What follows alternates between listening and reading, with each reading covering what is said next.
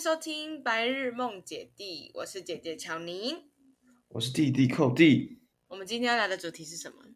姐姐的第一次国际寄货，气疯了，真的是气疯了。我们从很早很早之前就已经开始说要寄东西给你嘛，但是一直都没寄，因为我们就觉得不是那么必要。但这次是因为你们那边的冬天太冷了。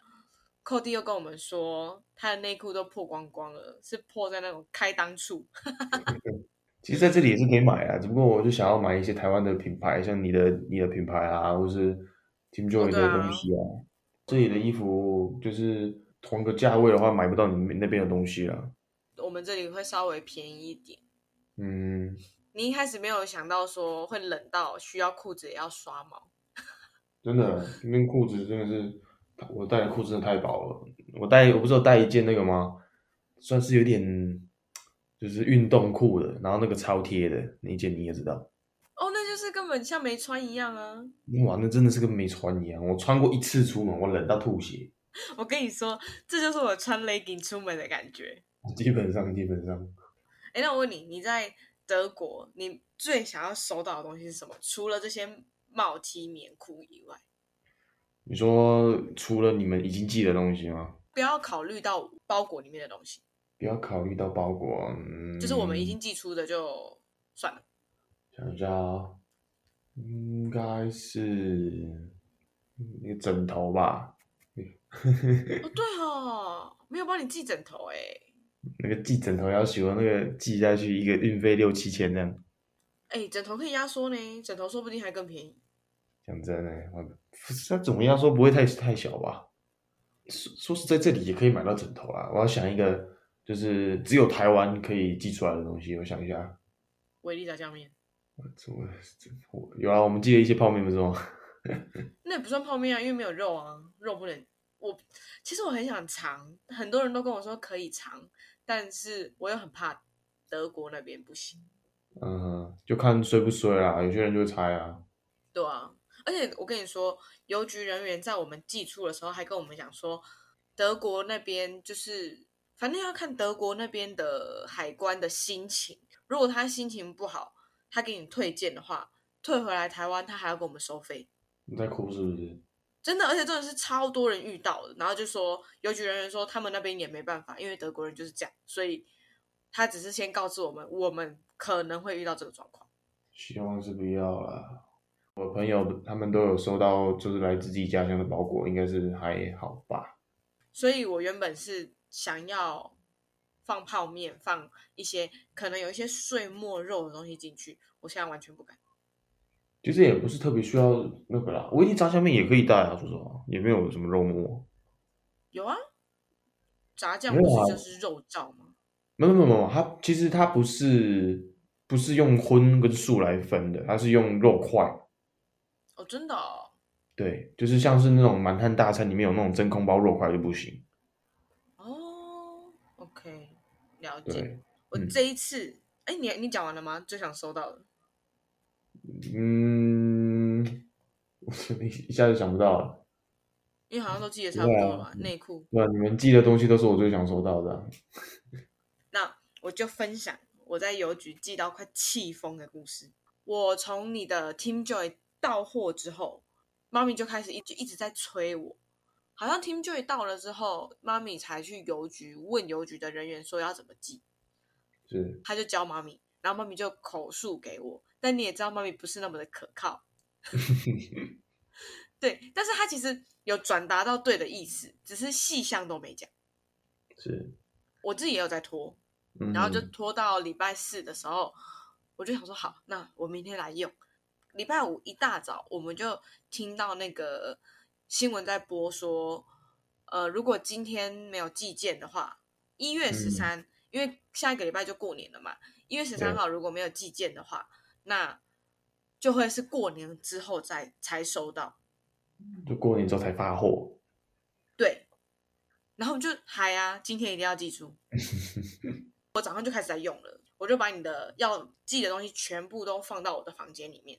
然后就开始打包，嗯，我就是自己在那边弄，自己在那边填单，那个也不难，只是就是很繁杂，因为他我的姓名填完，我的地址填完，然后填你的嘛，然后你的填完之后，他要去算所有东西的总重，然后箱子的长宽高是多少，每一个品相就是帽 T 就要帽 T，然后这个帽 T 几克几公斤，然后这个帽 T 价值多少，然后有几件，再下一项，所以等于是你泡面是一项，棉裤是一项，然后内裤是一项，袜子也是一项，篮球衣也是一项。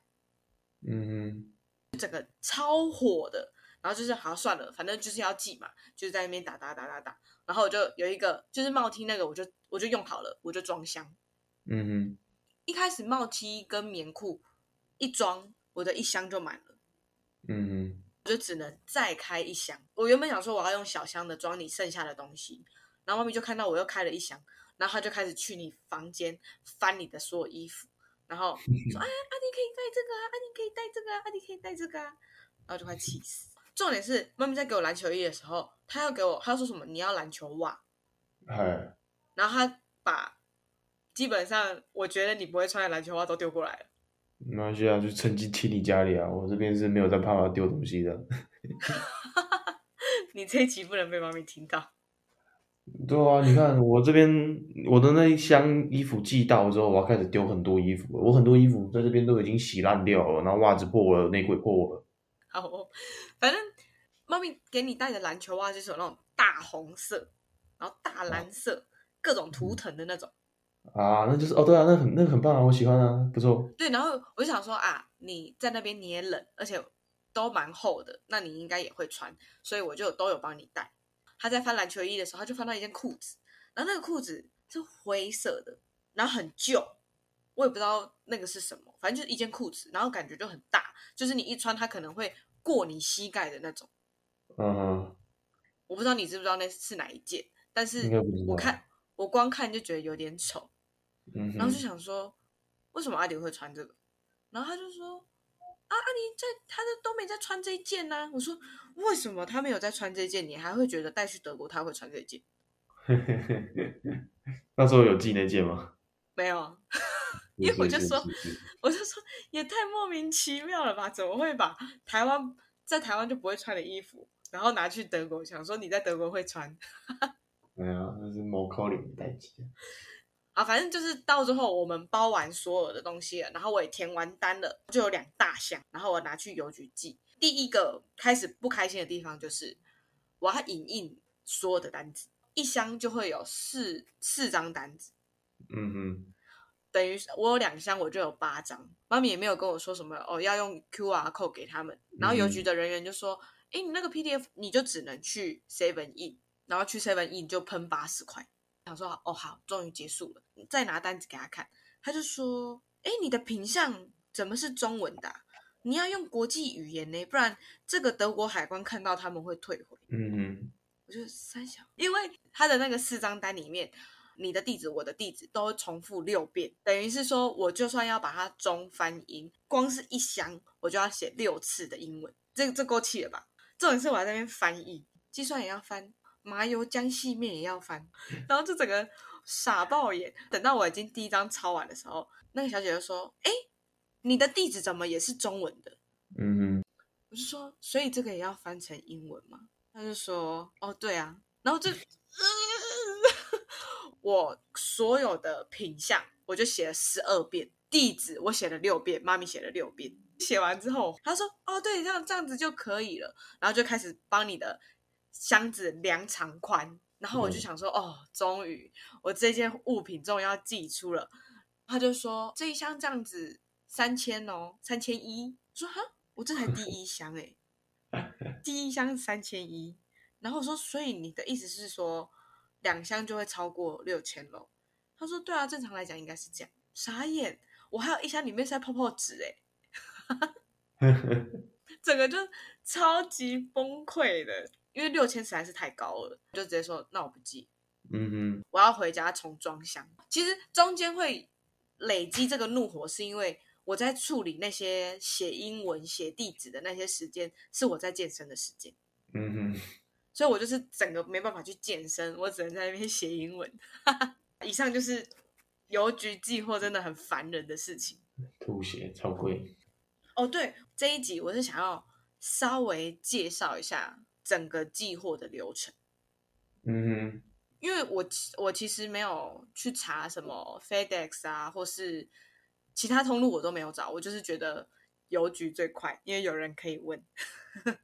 嗯，那我学到的国际寄件是邮局里面有一个叫做 EZ Easy Post，重点你要先注册会员，因为我第一次被退件，就是因为我是用一次性的，我没有注册会员，所以他们完全没办法救我，他们完全没办法用他们的电脑帮我改，是，所以我只能用手写，所以第一个一定要先注册，注册会员之后。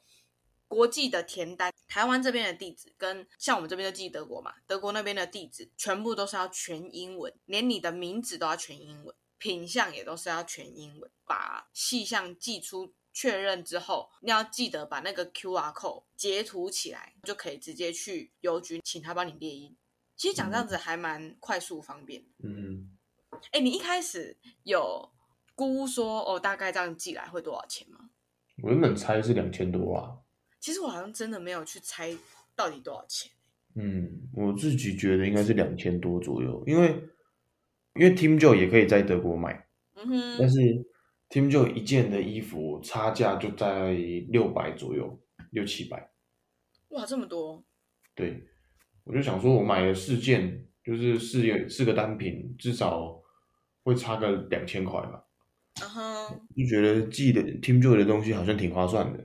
我就说，好，不然寄一寄好了，对啊，但没有想到后来变成接近四千嘛，对不对？三八八七，没错。运费的那个计算，其实一开始研究很久。我们那时候不是三个人还在开视讯讨论吗？我们那个时候就在想说，为什么两个箱子会这么贵？后来发现说，它有那个叫做容积重量，简单来说就是。呃，邮局那边有一个公式，他会去好像是什么长乘宽乘高，然后除以六千，是你的公斤重量。那我们那个箱子，它的容积重量是七点五公斤。虽然它的容积重量是七点五公斤，但是我们装了九公斤的东西。那邮局那边就会跟你说，以比较重的那一个来计算。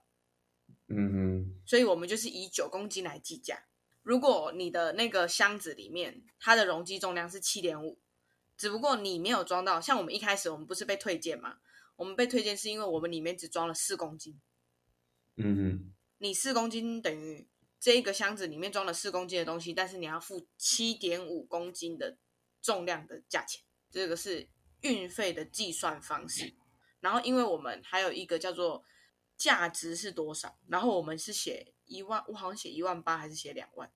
货运人员如果弄丢的话，他要赔我们这些金额啊。但是你好像超过某一个价格的时候，就有点像保险啊。我们好像又多收了几百块的保险费用。嗯，感谢了，辛苦你们了。不会啦，我跟你说，我一开始礼拜五很气，然后就打电话跟车手抱怨一通。嗯，然后你知道他回我什么吗？你猜猜。嗯，你就不要寄啊。不，no no no no no。他回说，那你这样就学到一个技能啦。啊，很棒啊。对对对对对，其实我跟你说，我学完真的是觉得哦，有学到多一项技能还不错啦，这是实话。嗯。啊，你刚刚不是说什么？觉得这是第一次，也是最后一次？但是呃，我自己是觉得，就你们那么麻烦，然后又花了不少钱来寄这个东西，好像有点不值得。我觉得这么麻烦是因为这次是第一次。嗯，对，我觉得下一次就会顺一点。有这次的经验就知道说，你很需要的东西，我们才寄给你，我一定可以用更小的容积去装你想要的东西。